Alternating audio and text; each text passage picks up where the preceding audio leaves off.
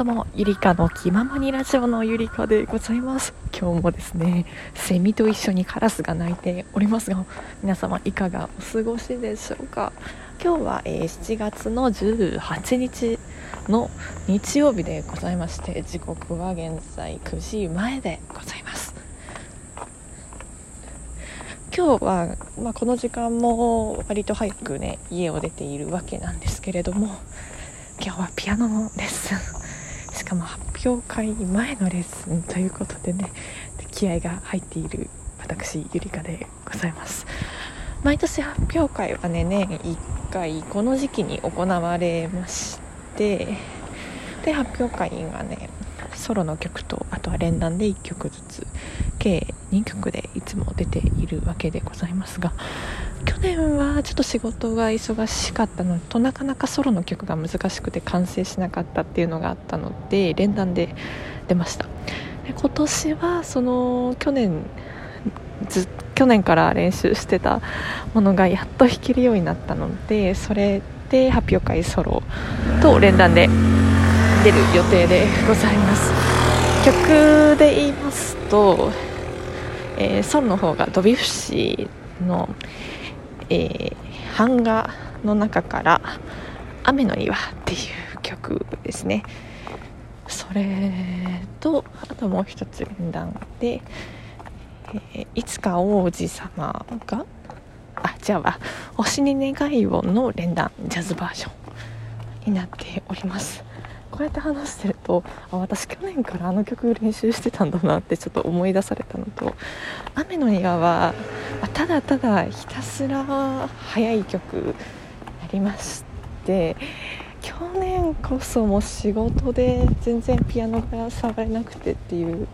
日々が続いていてでその曲も発表会の1ヶ月前までは弾いていたんですけれどもやっぱ間に合わないです。っていうことになって来年弾きますっていうような感じになったのかっていうのをちょっと思い出しました。実際そのソロの曲もなんとか弾けるようになってなったんだけれども逆に私去年よりも今年の方がかなり忙しくなっちゃってだから今年の発表会は通常パターンで出るんだけれどもそれでも結構負担が大きいのとやっぱりどんどんどんどん仕事が大変になっていくと練習の時間が取れなくて、まあ、やっとこさ休日ちょっと弾くみたいな感じなんだけれどもでも今思えば、まあ、よくそこまで持ってこれたなっていう風に今はね今は思っております。でそちらの運命の日が7月の26日になるんだけれどもちょっと自分的に不安なところがあって7月の26日終わった後の私は果たしてどうなるのやらみたいな感じで考えていてというのどうなるのやらっていうのが一応今何か舞台に出るっていう目標があってでそれに向かってやってきたわけなんだけれどもそれが終わった途端によ途端にすごいなんだろうな目標というものをなくななくしてしまって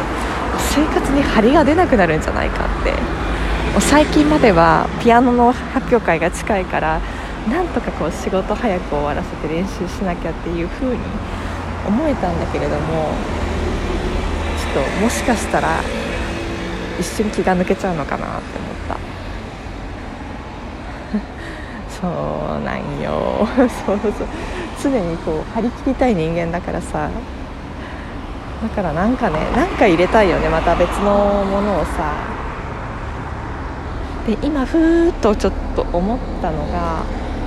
私9月なんですけれどもにもう1個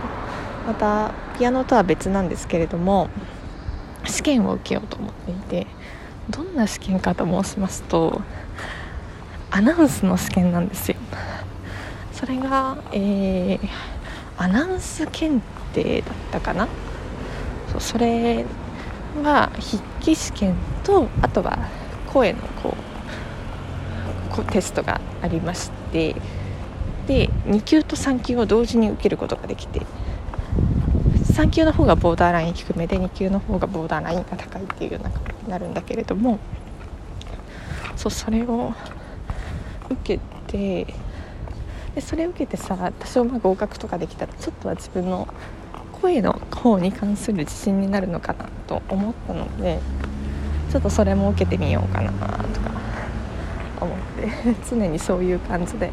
自分を高めていけたらいいなというふうに思っております。まそうしないとさなんか楽しくないじゃん。張りが出ないというか。もうそれが私の生きる坂みたいな感じになってるんだろうな。多分そういう感じなんでしょ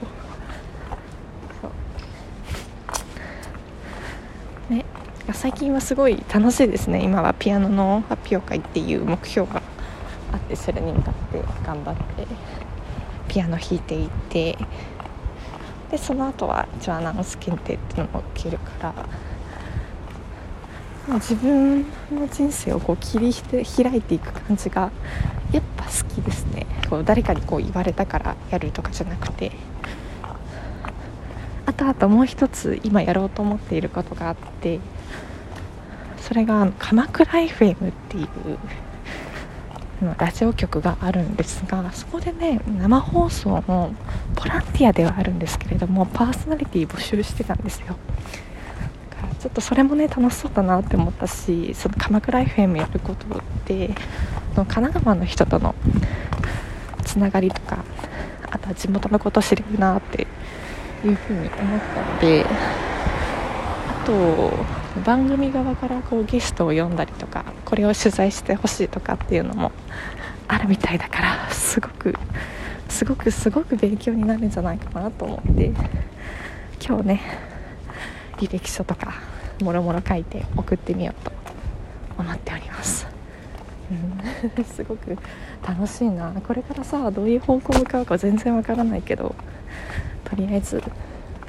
やってみたいなというふうに思っていて。でねあのメッセージ来たので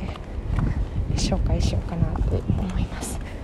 いつもありがとうございます。三三三ションさんです、えー、前回前々回の放送かなこう夢があってそれに向かって頑張りたいですっていう話をしたら、えー、理想と現実夢と収入は難しいですよね。そうなんです。私もそういう時期がありお私の夢はデザイナーだったのですが仕事が忙しくても毎日絵を描くというものをやっていました。毎日10分でも1分でも、えー、いいので絵を描いていたら5年後にデザイナーになりました。おめでとうございます。私のおすすめは毎日1分でもいいので夢を叶える行動をすることです。仕事で忙しいと気力がなりますが毎日1分10分から続けられました。ゆりかさんの夢をかけながら応援しております。ありがとうございます。とても心温まるメッセージだったしこれ読んだ時にすごいあの、ね、胸がこうギュッとなるようなそんな感覚を覚えました。本当にいつもありがとうございます。いつも聞いてくれてコメントもしてくれて本当にいつもいつも感謝しております。そうそう前このサンサンサンションさんのお仕事なんですかって聞いた時にデザイナーって言ってたからえすごいなってさすがだなって思ってたんだけれどもなんとデザイナーになりたいからもう5年努力して別のあ、そういう今やってた仕事からデザイナーっていう夢を叶えたってことで素敵です。すごいです本当。こういうの聞くとあなんか私も頑張ろうって思うし。ね、そういう人が聞いてくれるって思うと私も頑張るのでよかったらあの見守ってくださいっていうそんな気分になりますよね。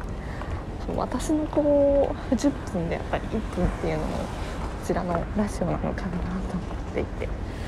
それがつながればいいなっていうふうに思うしあとはボイトレですね。結構結構サボってはいたんですけれども声を鍛えてそこをねこう自分の地盤というような感じにしていきたいと思っております。本当にありがとうございます。そんな感じであのラジオ。もね頑張りつつもこう今ねピアノですね、うん、やっていけたらいいなっていうふうに思ってます、ま、ぜひぜひあのドビュッシーの、えー、版画「雨のには調べてみてください。この このスピードではね到底弾けないんですけれどもとりあえず弾き切るっていうのが目標なので私思えばこうすごい仕事忙しかった中でよく頑張ってねここまで仕上げたなっていうふうにも思ったので頑張ろうと思います。それでは聞いてくれてありがとうございました。ゆりかの気ままにラジオのゆりかでございました。それではまた。バイバイ。